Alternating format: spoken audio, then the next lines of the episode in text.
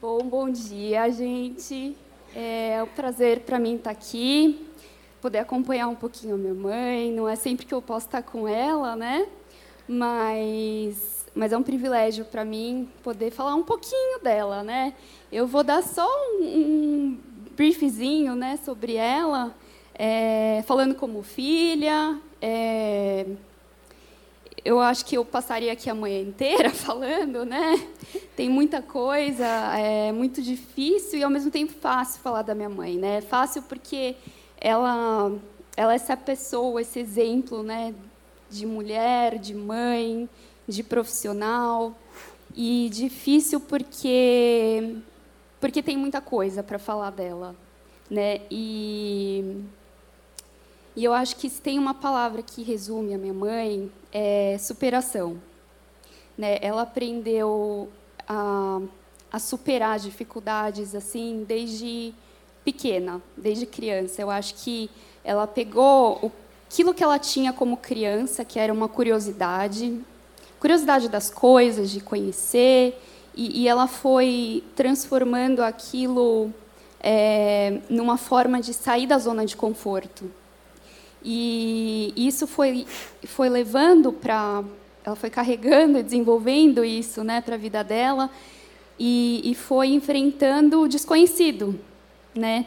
E assim ela foi crescendo. É, a gente separou umas fotinhos. Eu, eu acho que. É, Di, pode passar um pouquinho. Tem umas fotinhos.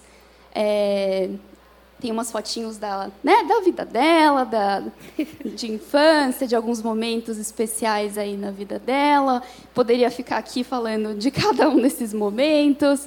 É, mas tem uma foto aqui em especial que, que eu gosto muito, que é essa dela pequenininha no, no triciclo, que eu não lembro como que se chamava.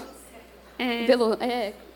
Era, era triciclo mesmo. Você chamava é. como? Tico, tico, tico. Tico, tico. Ela chamava de tico, tico. Tico. E, e já, assim, para vocês que acho que não, não sabem, né, ela nasceu com glaucoma congênito. Então, desde é, bebê, ela já foi diagnosticada sem visão. É, e, e, isso não limitou, né? Ela, desde pequenininha, então enfrentava a, as situações da vida e claro, dentro da sua realidade como criança, mas ela sempre teve essa postura, né? E, isso ela foi carregando para a vida dela, né? Então eu acho que do triciclo você foi para bicicleta, depois você foi para o skate. Aí quando a gente era mais adolescente, eu e a minha irmã, depois que ela já teve já, já tinha a gente, foi no surf e mais recentemente foi no esqui, né? Então, ela é, ela foi desbravando, né? E, e, é, e ela foi encarando, né? Conhecendo, querendo entender como como que eram essas experiências, né? E é, eu acho que isso ela, essa postura dela era com tudo, não era só nessas é, experiências radicais, né? Ela levava essa postura para a vida dela como um todo. Eu acho que isso que fez a diferença. Ela foi o primeiro caso de deficiência visual no Colégio Bandeirantes que foi na época um desafio muito grande para todos os professores, porque uh, eles não tinham material, né, e embasamento, não sabiam como como que eles iam ensinar uma deficiente visual com todo o conteúdo escolar, sem saber o braille, então foi um, um desafio, né, e, e, e ela foi enfrentando. É, encarou aí a psicologia, nesse meio tempo conheceu meu pai, é, teve a minha irmã, depois, depois eu vim. E, e vão vir os netinhos. E vão vir os netos. um dia, um, um dia. dia.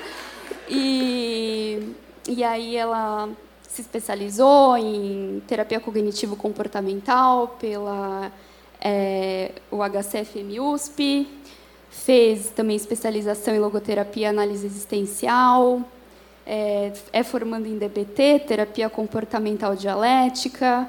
Então, ela foi encarando né, todos esses desafios da vida e continua encarando. Então, eu acho que é, ninguém melhor do que ela hoje para poder trazer alguns ensinamentos para a gente hoje do que é e, e, como a gente pode buscar um sentido para a nossa vida, né? Então é isso, é um Obrigada, filha. Obrigada, filha. Obrigada, também te amo. Obrigada, filha. Vou deixar você. Tá. Ah, queridas, eu louvo a Deus por poder estar aqui com vocês, né? É, eu eu fico assim, eu falo, Deus, é, são tantas coisas que a gente recebe, né, da parte de Deus, e eu não conseguiria fazer nada disso se Deus não estivesse presente na minha vida e se eu não tivesse construído esse relacionamento com Ele, né? Porque para tudo isso ele sempre foi minha segurança, sempre foi quem me aconselhou, né? Sempre foi quem me amparou nas minhas dores. Então, vou compartilhar um pouquinho sim com vocês, mas o mesmo Deus que fez isso na minha vida pode fazer na vida de qualquer uma, né? E ele quer, porque ele é um Deus que tem prazer, né, em cuidar de nós, tem prazer em nos acolher, em nos amparar, em nos ensinar. Amém, queridas? Eu sou grata ao Senhor mesmo por poder estar aqui nessa manhã. E, e eu disse para ele hoje de manhã, eu falei, Deus, o Senhor sabe o que cada pessoa precisa, né? Por mais que eu tenha preparado, mas o Senhor é soberano, Ele sabe. Né? E Ele vai, vai trazer para cada uma de nós aqui. Porque quando eu falo, eu também aprendo. Né? Quando eu compartilho, eu também aprendo. É, eu queria orar com vocês antes de começar. Amém?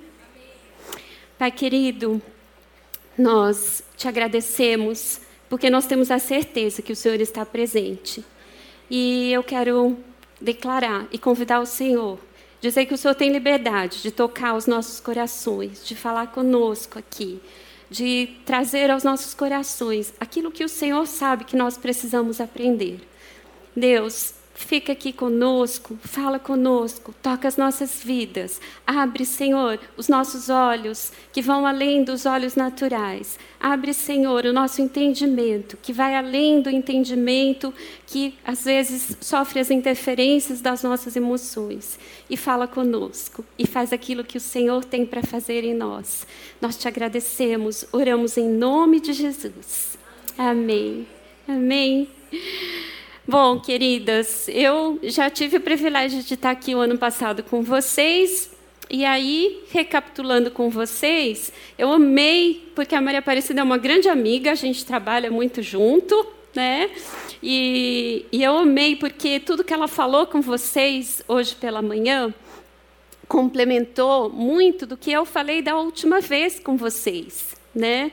Então, só recapitulando, quando eu estive aqui no ano passado, nós falamos, se eu puder resumir, nós falamos sobre é, a mulher como protagonista da sua história, do seu tempo, ela vive ancorada na paternidade divina, ela vai aprendendo a treinar e guiar o seu cérebro para conseguir regular suas emoções, organizar seus pensamentos e fazer escolhas das suas atitudes de uma forma mais apropriada.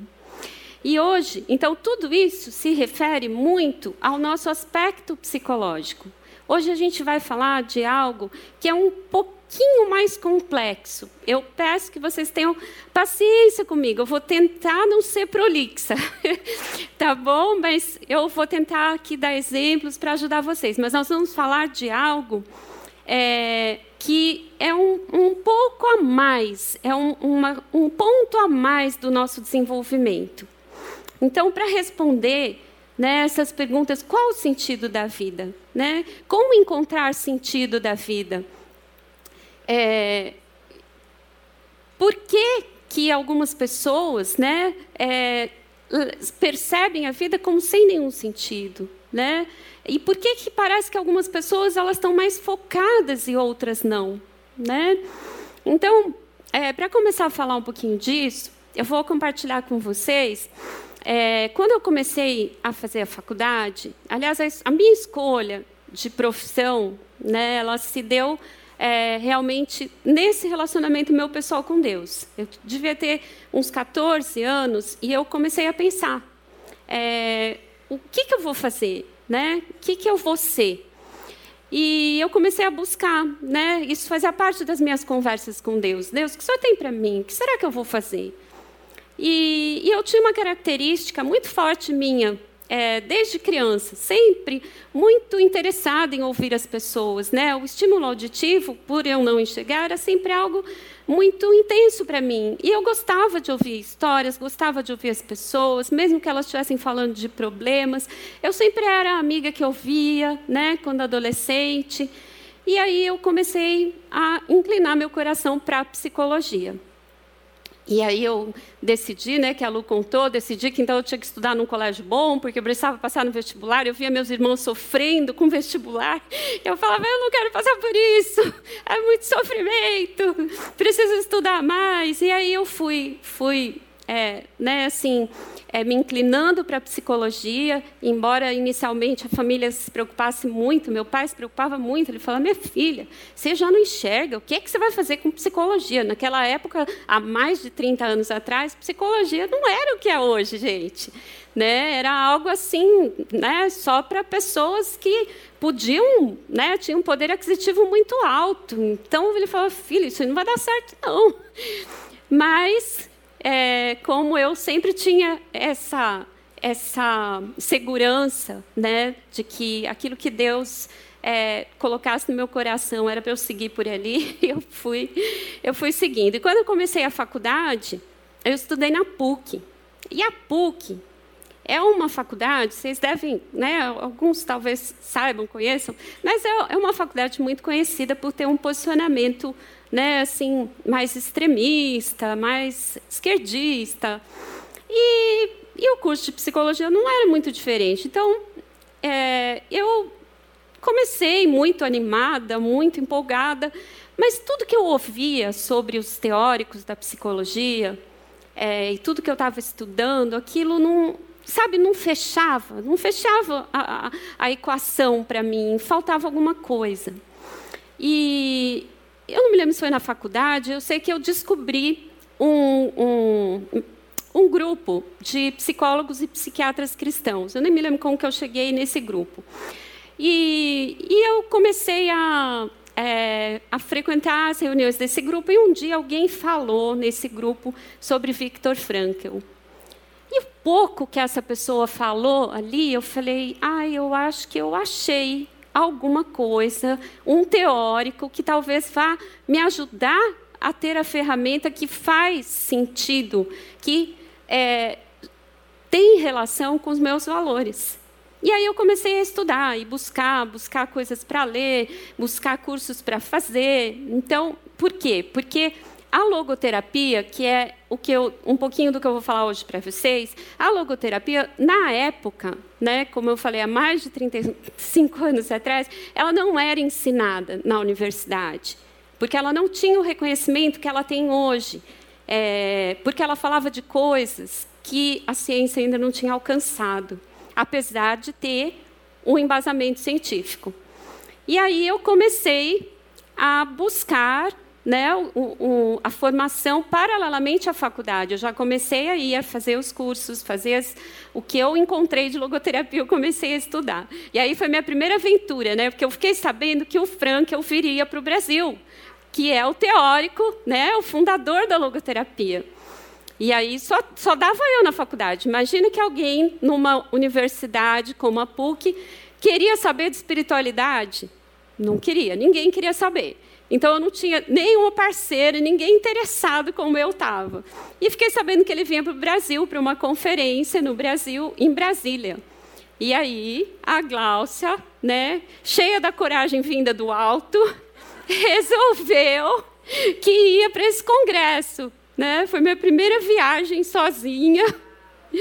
E fui eu, porque eu falei, eu preciso, preciso estar nesse lugar, eu preciso conhecer essa pessoa, eu preciso entender mais sobre essa proposta da logoterapia. Então aí acho que a Di colocou a, a fotinho, né? A minha foto é, e foi muito, foi um encontro muito especial, porque eu comprei um livro dele que se chama A Presença Ignorada de Deus, e aí é, eu fui lá, é, pedi para ele autografar, né? Imagina que eu ia perder essa oportunidade. E aí eu fui lá e ele é muito sensível, ele acalcou uma caricatura na capa do livro para que eu pudesse sentir os traços dele e foi um momento muito importante. Então a logoterapia, na minha é, atuação profissional, ela é um braço fundamental, porque ela faz sentido, só para vocês entenderem, né? A gente vai falar de sentido, mas é isso, ela faz sentido é, para mim, como profissional, ela completa, ela encaixa no meu exercício profissional.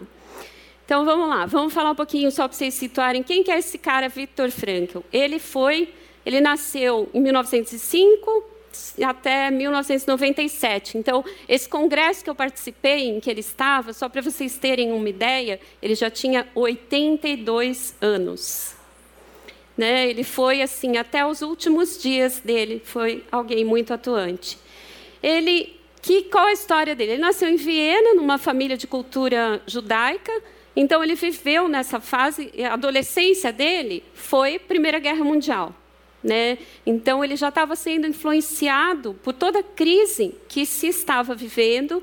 É, e uma crise que, de impacto, né, uma crise econômica, mas que impactava política, que impactava emocionalmente, psiquicamente nas pessoas. E ele foi contemporâneo é, dessa, desse, desse momento na história da psicologia. Né? Ele foi contemporâneo do Freud, do Adler. Quem conhece um pouquinho de psicologia sabe o que eu estou falando é, ele chegou a conversar com, com esses teóricos, né? Foi contemporâneo de grandes filósofos, né? Max Scheler. Ele, ele foi uma pessoa que atuou, que interagiu com esses pensadores da época, porque nessa fase, né, nesse momento da história, é, todo mundo estava buscando o quê? Estava buscando entender como é que o ser humano funcionava do ponto de vista psíquico, né? Psiquiátrico. A, ponta, a, a, formação dele, ele acabou se formando em medicina, ele se tornou é, neurologista e psiquiatra, e ele atuava em Viena. E aí, é, o que, que aconteceu na história dele? Com a Segunda Guerra Mundial, ele e toda a família foi deportada para os campos de concentração. Então, ele, é, ele passou por quatro campos de concentração, passou pelo campo de concentração nazista mais conhecido, que é Auschwitz, e, e ele foi o único da família que sobreviveu a essa experiência traumática. Né? E aí ele sai do, do, ele é libertado do campo de concentração. Ele, quando ele foi enviado para o campo de concentração, ele já tinha formulado grande parte dos estudos dele a respeito do funcionamento do homem. É, só que ele perdeu a grande parte dos documentos dele né, nessa, nessa passagem pelo campo de concentração. Então, quando ele sai, ele precisa reconstruir toda a vida dele. Ele não tem casa, ele não tem família, ele não tem trabalho, ele não tem nem as, os próprios documentos sobre tudo, todo o trabalho que ele vinha construindo. Então, ele precisa reconstruir. E ele reconstrói, ele vai reconstruindo, consegue se reinserir socialmente. E um ano depois que ele saiu, ele já publica um livro mais famoso da logoterapia, que é Em Busca de Sentido. É, é um livro, não vou dizer que é um livro leve de ser lido, porque ele ele narra, ele relata todos os eventos traumáticos, como a dureza, a frieza, a dor de quem vivia aquela realidade. Mas ele, juntamente com esse relato, ele vai é, discorrendo as reflexões dele né, sobre esse que o, o, que essas vivências provocaram nele de reflexão, né? Então ele faz uma reflexão sobre temporalidade, sobre morte, é, sobre finitude e sobre o sentido da vida. E ele conclui, né, esse livro colocando que é, ter um propósito era o fator fundamental para que os, os prisioneiros sobrevivessem. Né? Então, quem, quem tinha uma esperança, quem tinha um propósito, quem tinha algo a seguir, é, teve mais possibilidade de sobreviver a essa realidade tão traumática e tão dura. E aí é, ele, ele vai, ele segue né, atuando tanto clinicamente, ele segue atendendo pacientes é, e lecionando na, na, na carreira como docente. Depois ele vai, depois de uns 25 anos que ele saiu do campo de concentração, aí ele foca só mesmo é, na carreira acadêmica, em conferências, em, em, porque aí ele já está totalmente estruturado com aquilo que ele estudou e ele vai compartilhar, ele vai deixar esse legado, vai trazer, vai acrescentar isso para a psicologia. Então, a logoterapia, ela é uma abordagem psicoterapêutica que se baseia em dados empíricos. E hoje ela é reconhecida internacionalmente pela APA, que é, é, uma associação, a primeira associação e uma das mais importantes de reconhecimento é, dentro da psicologia. E, e, o foco da logoterapia é a busca pelo sentido da vida, porque isso na logoterapia é identificado como a, a grande, é, a, a, a principal e a verdadeira motivação do ser humano. E aí, o Frankel ele traz um, uma, uma, um, uma dimensão a mais. Todo mundo falava do, do homem nessa época, todos os estudiosos e teóricos falavam do homem considerando a biologia, né, como se funciona do ponto de vista físico, e da parte psíquica. Né? Então, por exemplo, vou dar um exemplo, que acho que é o mais conhecido de vocês.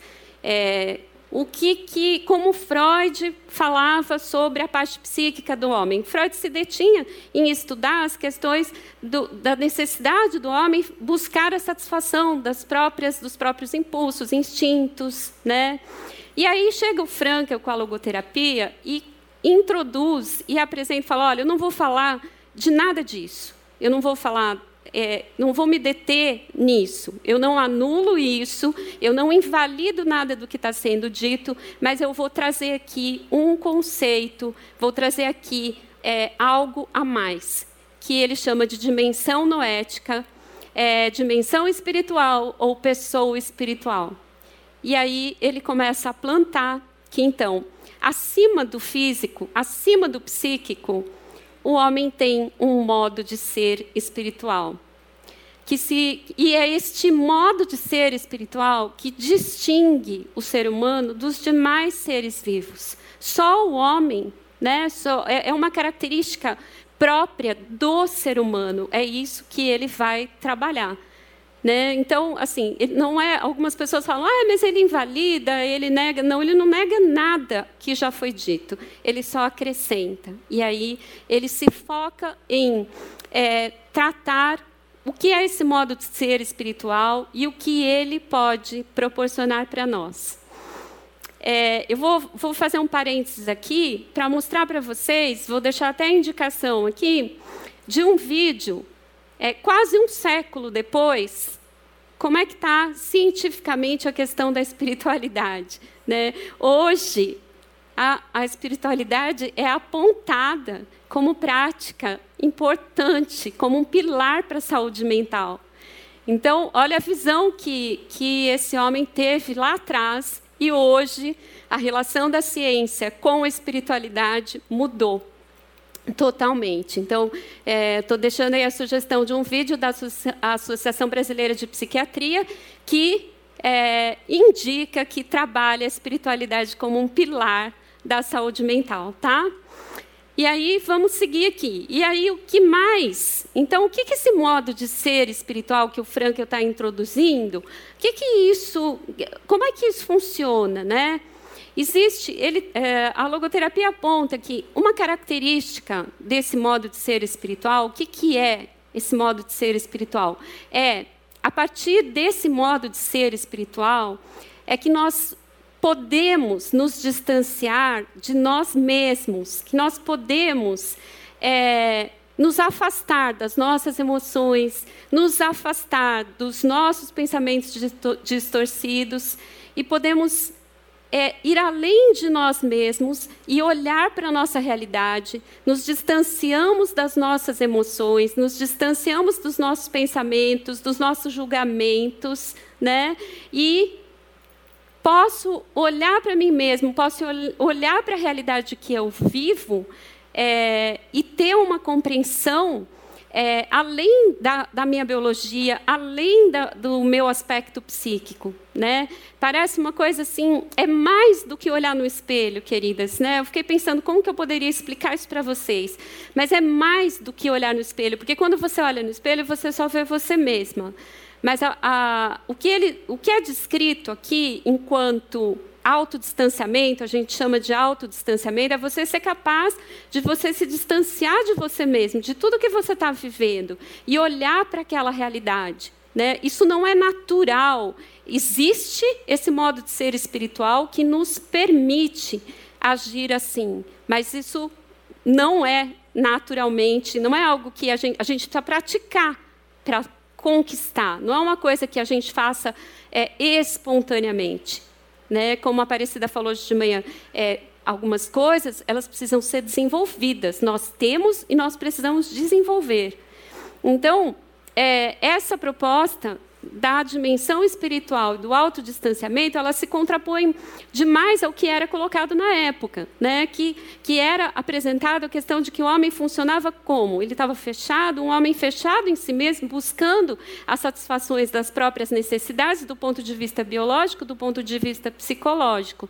Né? E aí o Frankel chega dizendo, olha, peraí, tem uma coisa a mais aí que é possível. Né? É possível, existe um modo de ser espiritual que pode ajudar a gente a equilibrar, a tirar o homem desse fechamento, desse embotamento, dessa visão limitada. Né? Então, o que que, o que que esse modo de ser espiritual, através dessa capacidade de nos autodistanciarmos, o que, que ele proporciona para nós? Né? Então, ele permite que a gente consiga, que nós possamos ir além de nós mesmos, permite que a gente consiga conhecer a verdade sobre nós mesmos. Né? É, permite que a gente possa conhecer essa realidade que nos cerca, a gente vai olhar ela como um todo. Né? E é por esse modo de ser espiritual que nós vamos ter a capacidade de perceber, de distinguir, de aprender o, os valores, né? Como, aonde que os valores se consolidam? É nesse modo de ser espiritual. Ele, os valores passam pela nossa cognição, que está no psicológico, mas o, o enraizamento do aprendizado do que são os valores vai se dar nesse modo de ser espiritual. Então, por esse autodistanciamento, eu consigo, é através desse autodistanciamento, que eu consigo realmente conhecer uma outra pessoa e reconhecer o valor dela. Né? Eu costumo dar de exemplo, falo que assim, gratidão, empatia, compaixão, perdão, bondade, respeito, tudo isso passa pelo nosso psicológico. A gente começa a aprender essas coisas no nosso psicológico, mas a gente só consegue consolidar esse aprendizado nesse modo de ser espiritual, porque nesse modo de ser espiritual nós somos livres das interferências que às vezes as nossas emoções e os nossos pensamentos distorcidos, o nosso julgamento é, trazem para nós. Bom, e aí, vamos lá, o que mais esse modo de ser espiritual tem para nos contar. Eu vou falar para vocês rapidinho dos três pilares da logoterapia. Queridas, eu não quero, não quero sobrecarregar vocês com conceitos, mas algumas coisas eu preciso que vocês entendam para a gente conseguir trabalhar a conclusão. É, liberdade de vontade. Eu acho que eu poderia dizer para vocês, quem já ouviu, quem está né, tá familiarizado, liberdade de vontade é o livre-arbítrio. Né? Uma frase muito, muito, muito forte do Frankel é essa. Né? Tudo pode ser tirado de um homem, exceto uma coisa: a liberdade de escolher sua atitude em qualquer circunstância da vida. Então, assim, eu posso ter essa atitude quando eu estiver tomada pelas minhas emoções, se eu estiver no meu aspecto psicológico, eu vou ter dificuldade muita dificuldade, porque as minhas emoções às vezes me confundem. Né? A gente falou, a, Aparecida falou um pouquinho sobre isso. Às vezes nós temos pensamentos julgadores, pensamentos distorcidos.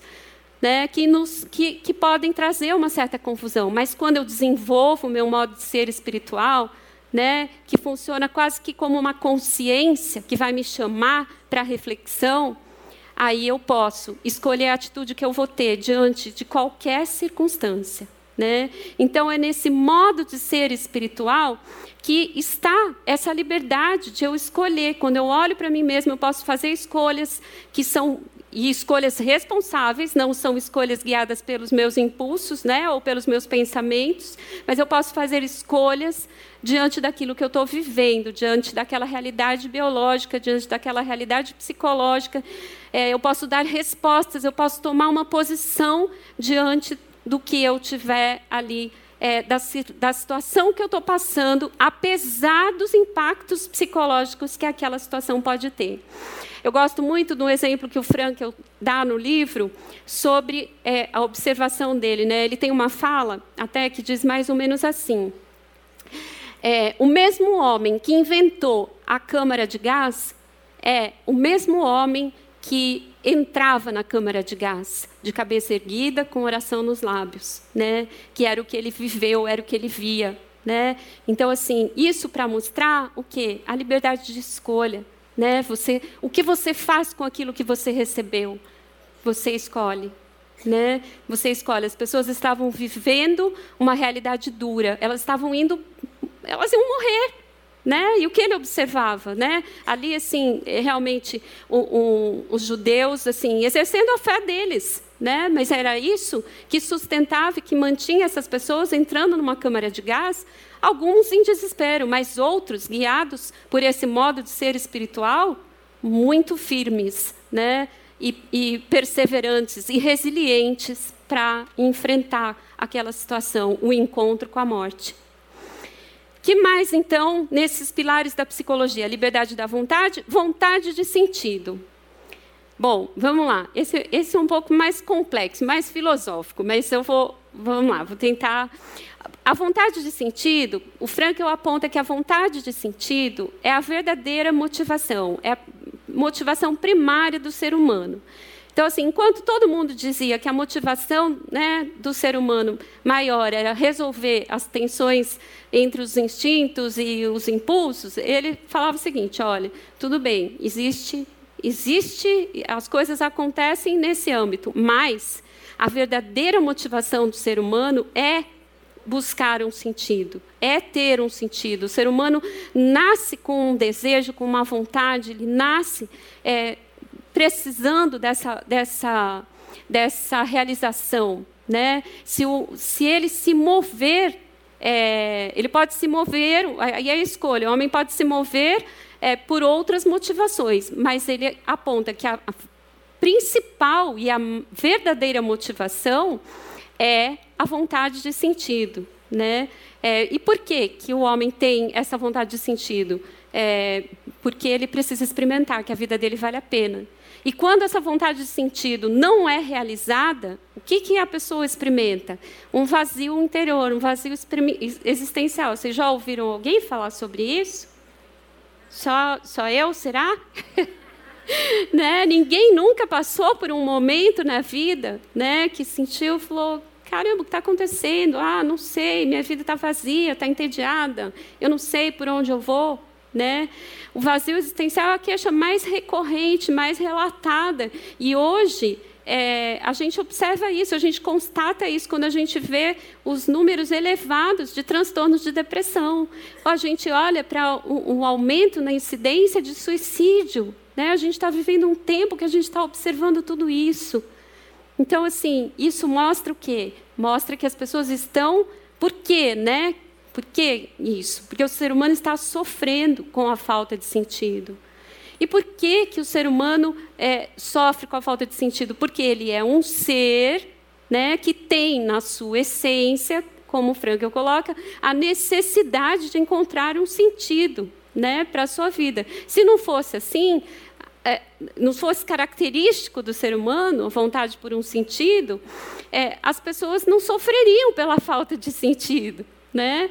Então, é, as pessoas buscam algum sentido e esse sentido deve existir. É, eu, eu acho que a melhor metáfora é a, situação da quando a gente sente sede, né? É, que, que é sentir sede? Se eu sinto sede, é porque eu preciso de água para viver, certo? E se eu, a água é necessária para eu viver, é porque a água existe, certo? Então, a mesma história, a mesma questão aí para a vontade de sentido, né? Para a gente entender por que a vontade de sentido é a grande motivação do ser humano, né? É, então, o ser humano busca o sentido da vida, mas ele pode ter essa necessidade, essa vontade frustrada, e aí ele vai sentir um vazio, e isso demonstra o quê? Que ele é um ser buscando sentido, porque nós precisamos, como eu falei, do sentido para experimentar que a nossa vida ela não é em vão, que a nossa vida é valiosa, que a nossa vida é, tem um propósito. Né? E se existe um sentido da vida, se, se existe, né? se eu preciso tanto desse sentido, é porque ele existe, certo? Então, vamos lá para o outro pilar. Aí a gente chega no, no, terceiro pilar, que é o sentido da vida. E o que é o sentido da vida? Né? Que filosof... tá, tá filosofando tanto, Glaucio, o que, que é isso? Gente, sentido da vida é, é algo concreto, não é como parece, não são coisas abstratas. O sentido da vida está nas pequenas coisas. O sentido da vida é algo que a gente encontra, não é algo que a gente vai inventar e, e, e, é abstrato. Né? E a gente vai encontrar esse sentido da vida através desse modo de ser espiritual. Né? Que me deixa livre né? das minhas interferências emocionais e possibilita que através da liberdade de escolha, da liberdade da vontade, eu fazendo escolhas responsáveis, eu tenho um posicionamento diante de cada situação. Isso me permite que em cada momento da minha vida eu vou encontrar um sentido, um, um propósito para aquela situação que eu estou passando, né? Então, é, o sentido da vida ele está naquilo que nós fazemos com aquilo que nós recebemos da vida. Né? Nós não tínhamos nada, a vida foi dada de presente para nós. A gente chegou aqui, né? É, a gente recebeu, a gente veio sem nada, foi Deus que nos deu. Né? A gente recebeu. E aí a gente, às vezes, o que, que acontece? Quando nós não, quando nós é, ficamos no plano só das nossas emoções e, e, dos nossos pensamentos distorcidos, a gente inverte isso. A gente começa a fazer questionamentos invertidos. A gente fica questionando o porquê da vida. Ah, por que aconteceu isso comigo? Por que eu estou passando por isso? Por que é justo comigo? Né? E, e, na verdade, o que o Franca está propondo é que a gente precisa responder. A gente recebeu um potencial. Então, para quê? O que, que eu vou fazer? Para quê? O que, que eu vou fazer com o que eu recebi de graça? Né? Então, eu costumo dizer que assim, gente, não é por quê, é para quê. Né? E o vazio que às vezes a gente encontra, o vazio existencial que às vezes a gente experimenta, ele é um sinal de alerta. Porque, assim, ele é importante para você saber que você precisa fazer alguma coisa, você precisa encontrar um propósito, mas se você parar, se a gente parar nesse vazio existencial, a gente pode adoecer. Né? Então, a, a, fechando esse item, né, o, o Frankl tem uma frase que é essa aí, que tá, que é: o homem não deve perguntar qual o sentido da vida, mas ele deve é, perceber que é a vida que o pergunta. Né? Então, em vez de a gente ficar nessa passividade, o que, que a vida né, tem para me oferecer, é, o que, que eu vou fazer com o que a vida já me deu. Amém, queridas? E eu queria passar para vocês agora um vídeo que, que exemplifica para vocês entenderem que, na verdade, é, esse sentido da vida é mais simples do que a gente pode imaginar. Pode ir.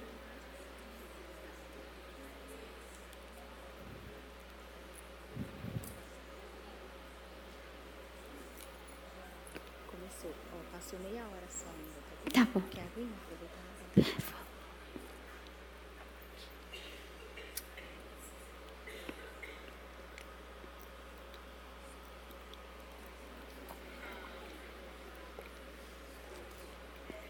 Não tem som?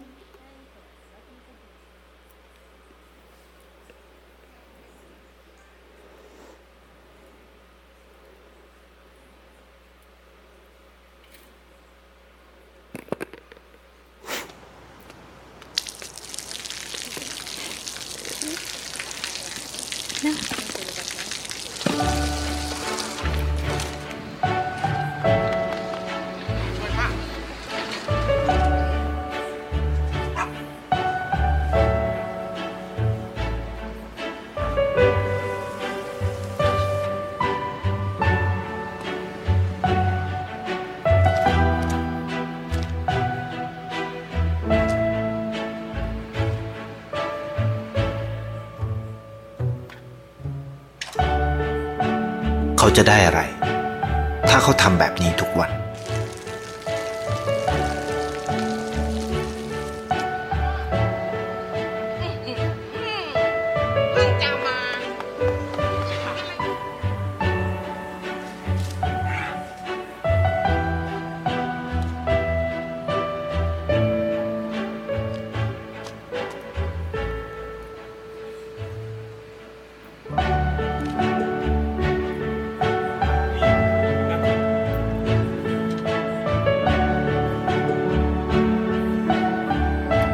จะไม่ได้อะไรเลย ไม่ได้รวยขึ้น ไม่ได้ออกทีวี ไม่มีใครรู้จัก ไม่ได้มีชื่อเสียงที่มากขึ้น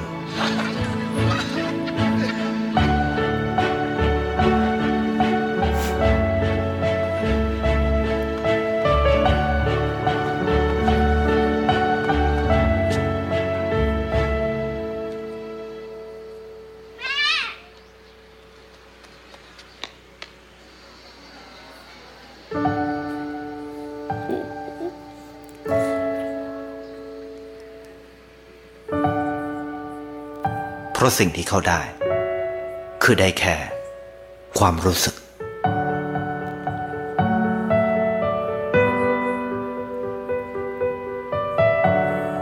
ได้เห็นความสุข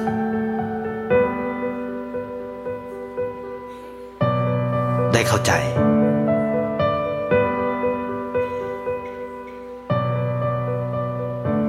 ได้ความรัก ได้ ในสิ่งที่เงินซื้อไม่ได้ ได้โลกที่สวยงามกว่าเดิม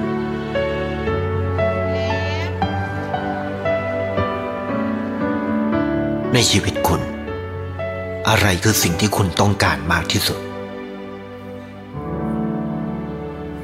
ไทยประกันชีวิต เชื่อในความดี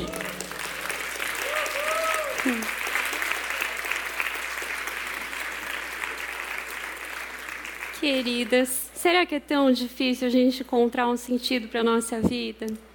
Né? Eu acho que, que esse vídeo ilustra muito bem. Né? E, e nos, nos encoraja né? a olhar de uma forma diferente, a perceber de uma forma diferente. Né? Talvez se, se essa pessoa do vídeo tivesse tão preocupado, tão é, distraído pelas emoções, pela não que a gente não deva olhar para as nossas emoções, mas o desafio é a gente saber balancear, né? É, viver as nossas emoções, porque elas são um presente de nós. É através das nossas emoções também que a gente se realiza com o sentido da vida. Né? Mas a gente precisa ter essa flexibilidade. Eu falo, gente, tem que fazer uma ginástica. Eu falo para os meus pacientes, olha, é, você faz academia, então agora é, a academia é interior, é uma ginástica interna que você tem que fazer. Né? Você vai lá, você tem a sua biologia, você tem os seus aspectos psicológicos, você tem que lidar com as suas emoções, isso é muito bom, é possível, a gente aprende recursos para organizar pensamentos, mas a gente também tem que saber transitar e ir lá para o nosso modo de ser espiritual, e nos distanciarmos, e sermos capazes de olhar e aí encontrar o equilíbrio para tudo isso, né? Então, eu, quando eu, alguém me descreveu esse vídeo, assim, da primeira vez, eu chorei que nem uma maluca, porque é, eu acho muito precioso e é uma forma muito bonita de ilustrar, né, que o sentido pode estar em pequenas ações. E aí, agora a gente vai entrar numa parte que eu, eu entendo que, além da filosofia, mas a, a logoterapia, enquanto uma abordagem psicoterapêutica, é, é a abordagem que mais trata um assunto muito delicado, que é o assunto do sofrimento humano. É, e, e por que, que eu falo que é delicado?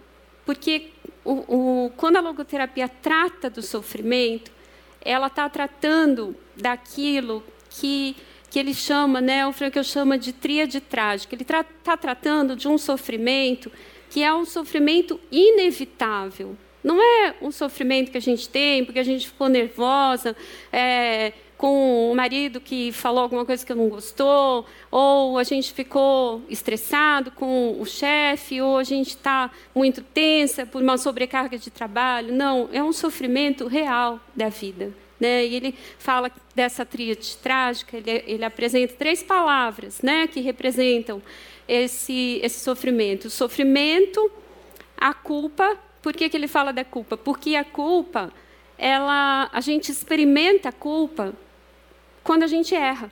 E a gente erra.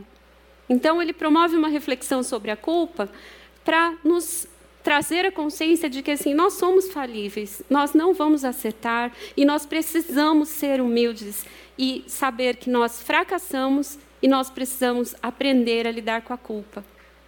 E ele trata da morte. Né? Então ele coloca sofrimento, culpa e morte. Por que a morte? Porque a gente sofre a consequência da morte, a gente perde pessoas que a gente ama. E isso dói, isso traz sofrimento. Né? É um sofrimento que eu não tenho, eu não tenho como mudar. Ele acontece, ele é próprio da vida, né? Então ele fala, o trágico, ele faz parte da vida, né? Nós que, que sabemos que isso é uma, uma consequência da nossa condição humana. Né? É, todos nós, em algum momento das nossas vidas, vamos experimentar limitação, né? É, porque o trágico ele, ele faz parte, são circunstâncias que nós não temos como mudar. Né? Então, uma situação, uma pessoa que passou por um abuso, uma pessoa que passou por uma situação de violência, uma pessoa que, que perdeu um filho, perdeu alguém muito querido, né? doença, doença terminal, uma situação, eu não tenho como mudar. Né? Então, o Franco vai tratar do, de sofrimentos que pertencem à vida. Né? Ele vai é, se focar em estudar como é que eu lido com isso, né? como é que o ser humano pode lidar com essas situações que são extremos e que nós não temos alcance para mudar. E aí ele fala que, que ele traz a ideia de que nós não nascemos com a capacidade de sofrer desenvolvida. Né? É, nós precisamos desenvolver essa capacidade de sofrer. E como é que a gente desenvolve essa capacidade de sofrer? Através das nossas emoções. Será que as nossas emoções, né, elas conseguem esgotar? As nossas emoções nos fazem sentir que a gente está sofrendo, mas elas não conseguem ajudar a gente, né? Pelo nosso aspecto cognitivo, eu, é, como é que a gente consegue entender, por exemplo, né, como que uma mãe, que inteligência vai fazer uma mãe entender que ela perdeu um filho? Não tem cognição, né? As emoções e, e, e a, nossa cognição, elas ficam limitadas. Elas são importantes, mas elas vão até um certo ponto. Né? Então, como é que a gente vai lidar com esse sofrimento inevitável? Esse sofrimento que nós, né, que, que conhecemos a palavra, que está lá em João 16, né? Vamos lá. Tenho-vos dito isso, para que em mim tenhais o quê? Paz. No mundo tereis o quê? Mas tende o quê? Eu venci o mundo. Amém, queridas. Né? Então, assim, é, a palavra de Deus tem um alinhamento muito bom com tudo que a logoterapia vai apresentando. Então, então se se a vida tem um sentido e o sofrimento, né, que ele está trazendo, ele é algo próprio da vida, né, ele também deve ter algum sentido. Mas que desafiador, né? Como é que eu vou, diante do sofrimento, como é que eu vou encontrar sentido? Então, se já estava complicado explicar para vocês o que era sentido da vida, agora vamos lá. Meu desafio é ajudar vocês a compreenderem que, mesmo diante de um sofrimento muito grande, a gente pode encontrar sentido para a nossa vida. Amém? Então, diante do sofrimento, nós temos algumas possibilidades né? É, nós podemos ocupar o lugar de vítima, né? Ou de protagonista. E quando eu sou vítima, eu vou tentar evitar, né? Esse sofrimento. Quando eu sou protagonista, eu vou tentar aceitar e lidar com essa realidade. Hoje, queria refletir um pouquinho com vocês, queria contextualizar. A gente está vivendo um tempo onde tudo acontece muito rápido, né? É, a, a, globalização né, e o aumento dos recursos tecnológicos faz com que as coisas aconteçam muito rápido. E sem a gente perceber, o nosso cérebro, nós estamos sendo treinados para uma postura imediatista.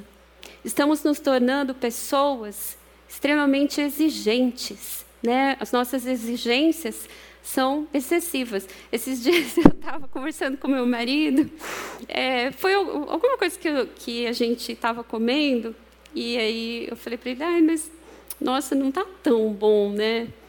Aí a gente começou, ele começou a dar risada e falou assim, nossa, como a gente está exigente, né? Porque hoje você tem uma diversidade de comidas, de possibilidades, né? E o seu paladar vai ficando cada vez mais refinado e parece que daí você encontra cada vez mais defeito nas coisas. E a gente parece que vai se tornando um pouco intolerante, né? Eu falei, meu Deus, é mesmo, é bem como eu estou ficando chata. Isso aqui está muito bom, né? Como eu estou ficando chata. E isso tem acarretado uma crise né? uma crise nos valores, uma perda de valores. Né? A gente vê aí um, um senso de responsabilidade mais reduzido. Parece que hoje o foco está mais nos direitos do que nos deveres. Parece que essa é uma característica da geração que a gente está vivendo. E aí, o que, que isso impacta na questão do sofrimento? Né? Qual é o impacto que isso tem na forma de enfrentar o sofrimento?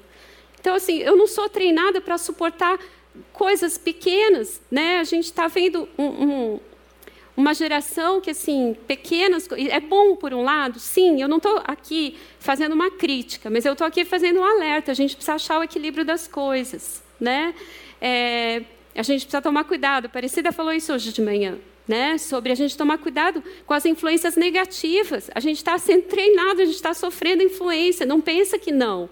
Estamos. E nós precisamos ser mais inteligentes do que a inteligência artificial. Porque senão o que vai acontecer? Os papéis vão se inverter.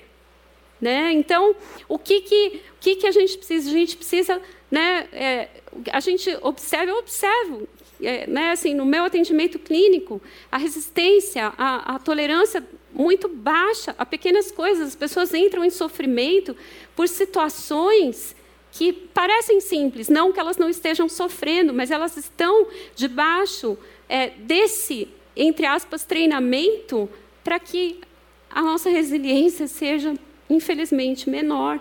E aí, uma resiliência menor faz com que, quando eu estiver numa situação difícil, o que, que eu vou fazer? Eu vou enfrentar, eu vou aceitar ou eu vou fugir? O que, que vocês acham que acontece? Se eu tenho menos tolerância, eu vou fugir, eu vou tentar evitar, né?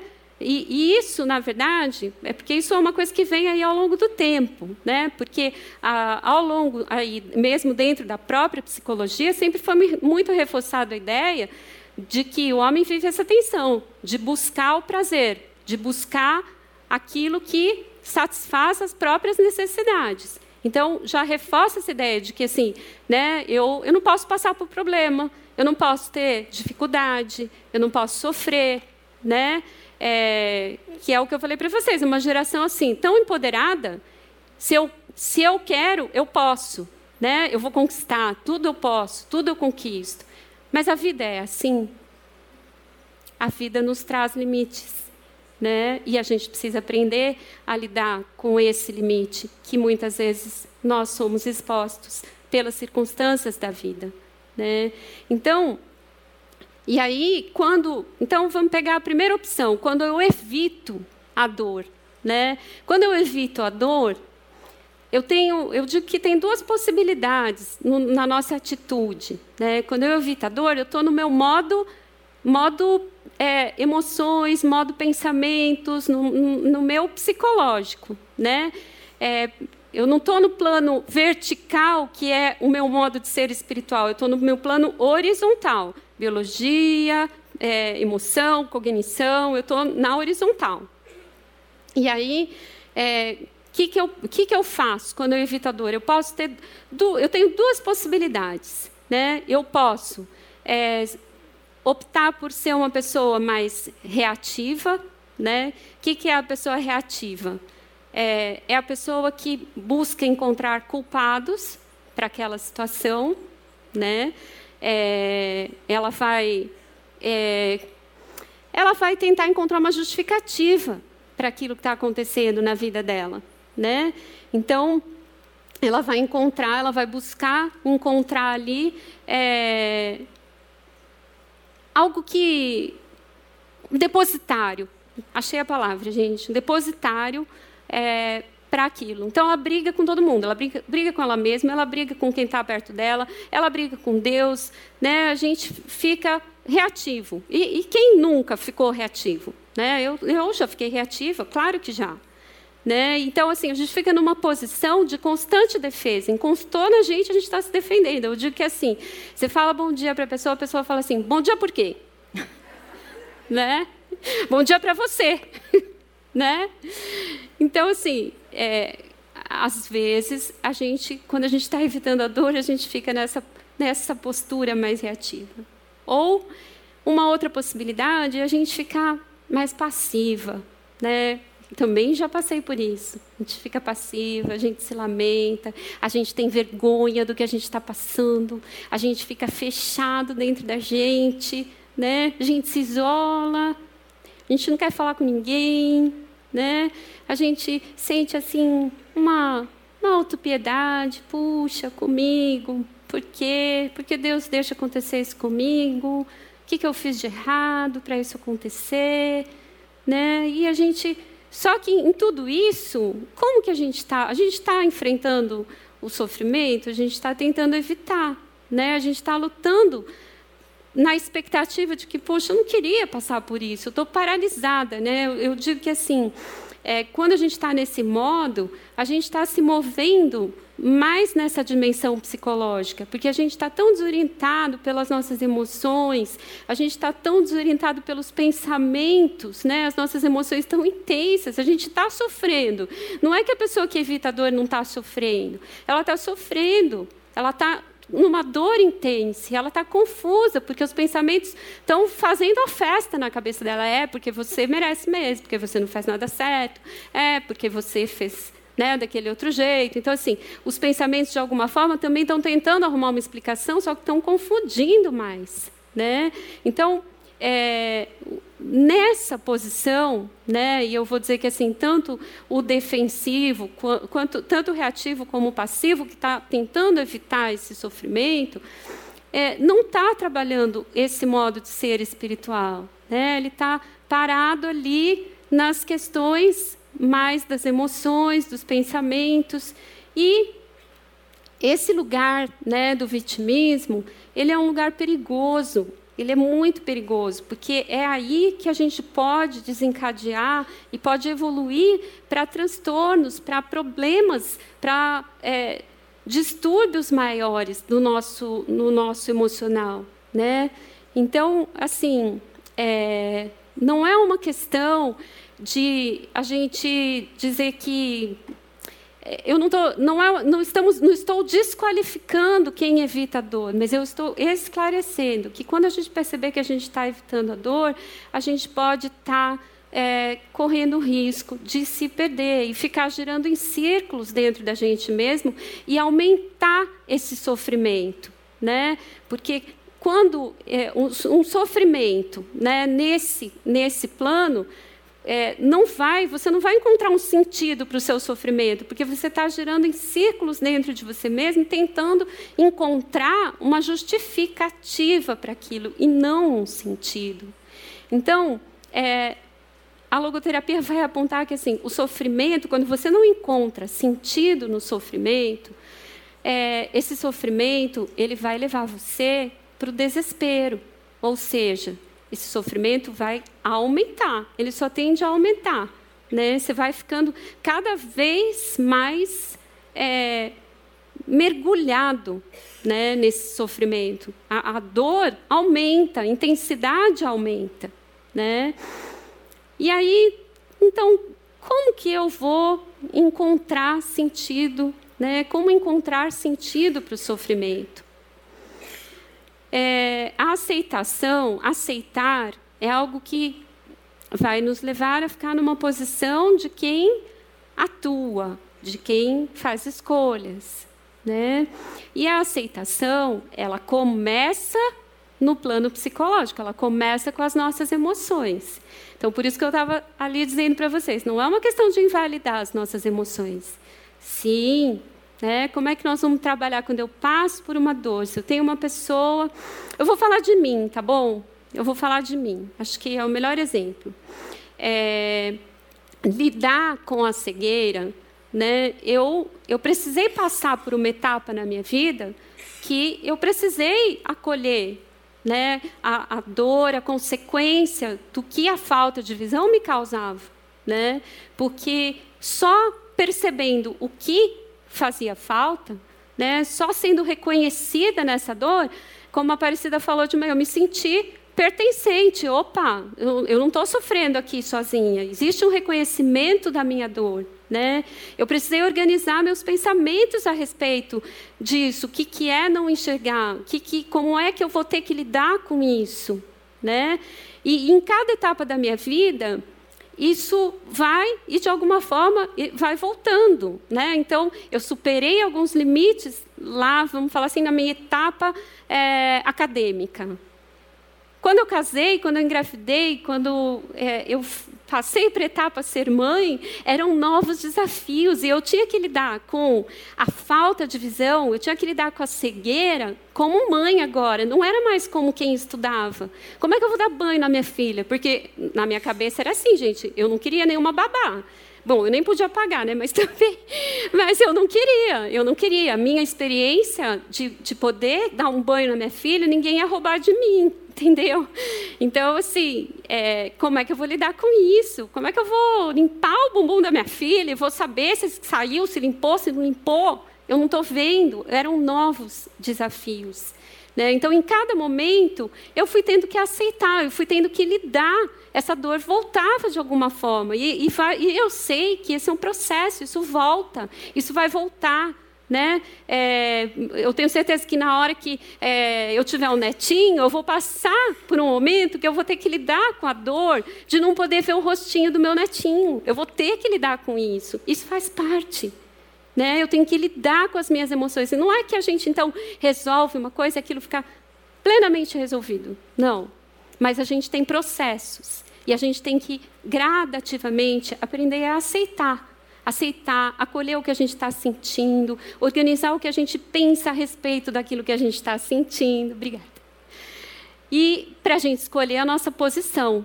Então, é, a posição para encontrar um sentido no sofrimento começa com a aceitação aceitação daquela dor.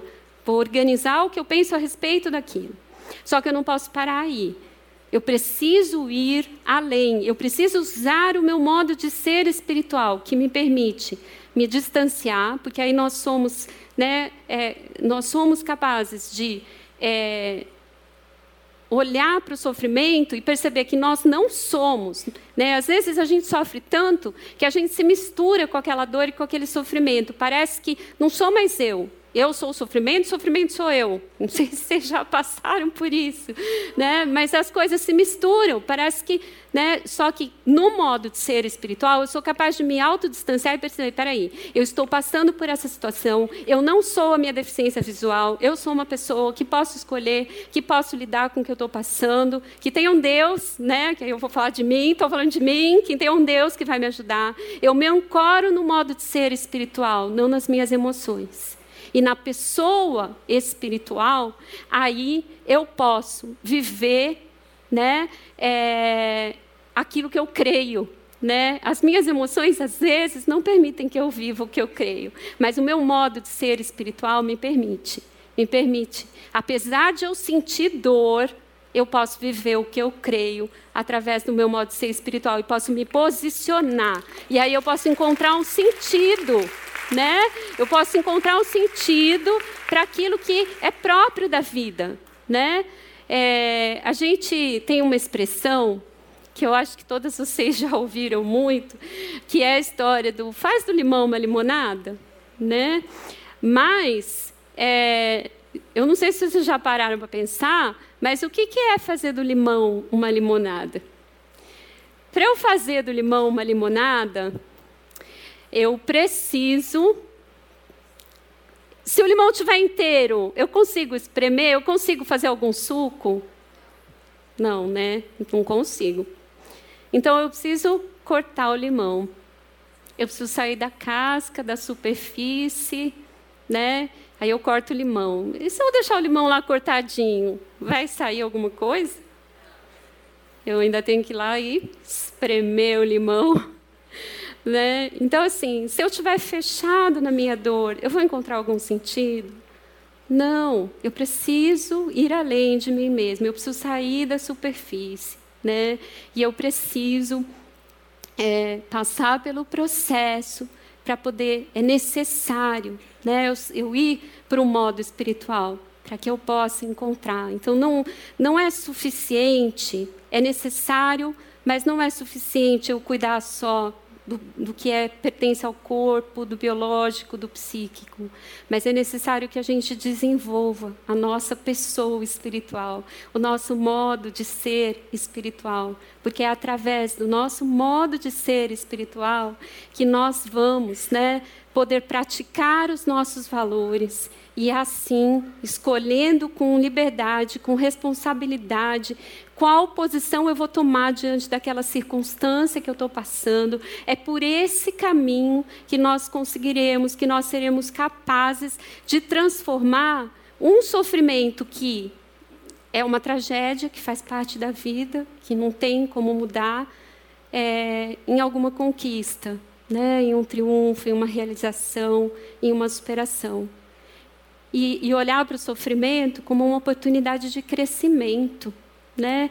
É, eu digo que o sofrimento é como uma prova de amadurecimento. Né? É, então, como que eu vou encontrar o sentido do sofrimento? Vou usar outra metáfora para vocês. É, a gente consegue aprender a boiar se a gente não estiver na água? Alguém consegue? Então, a gente só vai aprender passando pelo sofrimento. É, então, vou uma outra frase que muito importante do Frankel, né, que ele diz: quando não podemos mais mudar uma situação, somos desafiados a mudar a nós mesmos. Amém, queridas. E aí, o amor é, como é que a gente vai encontrar, né? Vou, vou ler com vocês essa frase também do Frankel sobre se, vamos lá, é, se percebemos que a vida realmente tem um sentido, percebemos também que somos úteis uns aos outros. Ser um ser humano é trabalhar por algo além de si mesmo é, como é que é esse caminho, né? Quando o sofrimento nos chama, quando o sofrimento é, nos convida para responder além de nós mesmos, além das nossas emoções, ele nos convoca, então, para que a gente mude a nós mesmos, para que a gente mude a nossa atitude diante daquela situação, né? De como nós vamos enfrentar aquilo que nós não podemos mudar. E dessa forma, o sofrimento nos dá a possibilidade de nós de, de descobrir, né, de encontrar esse sentido e descobrir que a nossa vida ela não é vazia, né? Que a nossa vida ela é valiosa. A nossa vida tem um para quê, né? E quando nós descobrimos para que vale a pena passar pelo sofrimento, né? Para que vale a pena é, sofrer? Para que vale a pena é, enfrentar aquelas situações desafiadoras da vida? Gente, meu prêmio está aqui, minha filha é meu prêmio, né? Eu tenho duas, né? As minhas filhas, meu marido, a minha família são o meu prêmio, né? É, nós descobrimos que nós podemos, como seres humanos, né, através desse modo de ser espiritual, nós somos capazes de viver por algo, de viver por algum motivo, por alguma causa, viver por alguma tarefa, viver por alguma missão, alguma, algum objetivo, algum propósito na nossa vida, viver por amor a alguém.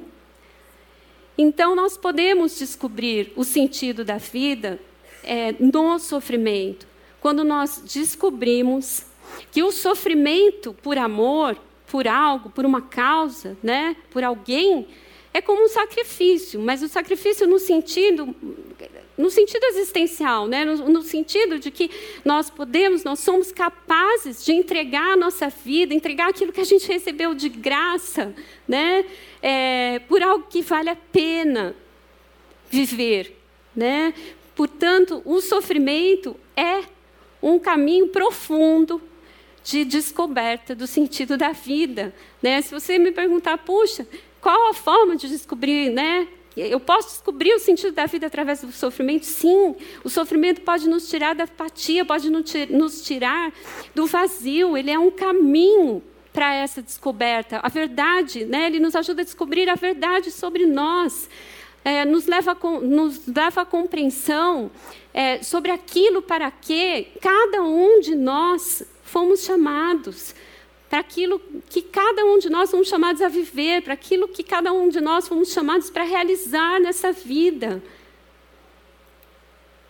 E aí, é, eu, eu digo que o amor ele é o antídoto do sofrimento. Né? Quando eu sofro, eu encontro amor. O amor é o antídoto do sofrimento e o amor é o caminho que nos leva a encontrar o sentido. Então, é, amor e sofrimento, embora pareça que não, está muito relacionado. É, é, eu queria ler com vocês um poema e eu digo que é assim, que Deus nos ensina através da natureza. Vou queria ler com vocês esse poema A Pérola. É, a Pérola foi escrita por, por, esse poema foi escrito pela Elizabeth Lucas, que é uma pessoa que escreve sobre a logoterapia. Um corpo estranho penetra na concha, ferindo-a. A areia áspera machuca sua carne. A concha sofre. A concha tenta expelir o intruso e fracassa. O grão de areia fixou-se. A dor não pode ser eliminada. Então, o animal, a partir do âmago da sua natureza, busca força para transformar o sofrimento em triunfo. Do sofrimento e da aflição, da seiva das suas lágrimas, surge em longos processos de crescimento interior a pérola. Queridas, eu posso dizer para vocês que, assim, se eu for compartilhar né, com vocês o sentido da minha vida, eu vou dizer para vocês o seguinte: é, a minha vida é resultado da experiência é, de que existe um Deus que se interessa em ter com cada um de nós um relacionamento pessoal. E, e ele se interessa em ter esse relacionamento pessoal conosco porque ele sabe que não seria fácil. Mas ele tem um propósito, que é transformar as nossas limitações em possibilidades. Transformar as nossas limitações em pérolas. Pérolas que vão encorajar outras pessoas, pérolas que vão enfeitar a, vão enfeitar a vida de outras pessoas. Então, eu queria dizer para vocês Coragem, queridas. Nós podemos ser pérolas, nós podemos transformar a nossa dor em pérolas. Né? Não porque a logoterapia diz, né? a logoterapia é só um caminho, mas a palavra de Deus diz isso. Eu queria ler com vocês Romanos 5, 3 a 5. Não só isso, mas também nos gloriamos nas tribulações, porque sabemos que a tribulação produz o quê? E a perseverança, um caráter aprovado. E um caráter aprovado? E, na, e a esperança? Porque Deus derramou seu amor em nossos corações por meio do Espírito Santo que Ele nos concedeu. Amém, queridas? Eu, eu poderia não ter falado nada de logoterapia né? Porque a palavra de Deus nos ensina muito. E olha aqui um outro texto, né, que nos ensina. 2 Coríntios 4, eu vou lá no, no 8 e no 9. De todos os lados somos pressionados, mas não ficamos, mas não somos, mas abatidos, mas por isso, embora exteriormente estejamos a desgastar-nos, interiormente estamos sendo dia a dia, não é hoje, é para todo dia. Amém? Pois os nossos leves e momentâneos, estão produzindo o quê? Uma glória eterna que pesa mais. Assim, fixamos os nossos olhos aonde?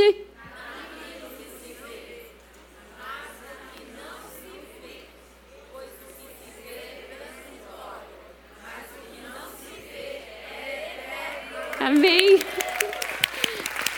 Não é lindo, gente? A palavra de Deus não tem tudo que a gente precisa. Amém, queridas? É a palavra de Deus que nos garante. Né? A gente tem aí a ciência, a psicologia, ela é uma ferramenta de trabalho. Sim, e eu sei que a, o que essa ciência traz foi inspiração de Deus também, porque eu tenho certeza que ele tinha um propósito quando ele trabalhou no coração desse homem, né? E ele organizou e permitiu que esse conhecimento viesse né? Então, assim, queridas, eu não estou invalidando a dor de ninguém, né? Eu estou aqui hoje para dizer que, assim, eu entendo a sua dor. Eu sei que dói, e muito, mas existe um caminho. Coragem. É um caminho longo, requer né? Às vezes a gente precisa de ajuda, às vezes a gente precisa ser humilde, como a Aparecida colocou nessa manhã, e buscar essa ajuda. Mas existe um caminho, e acima de tudo, existe um Deus que está disposto a ser nosso parceiro em todo o tempo. Amém? Obrigada pela paciência de me ouvir. Obrigada mesmo. Que Deus abençoe e que Ele ilumine a mente de vocês com toda a sabedoria necessária para que vocês transformem cada dor em pérolas. Amém.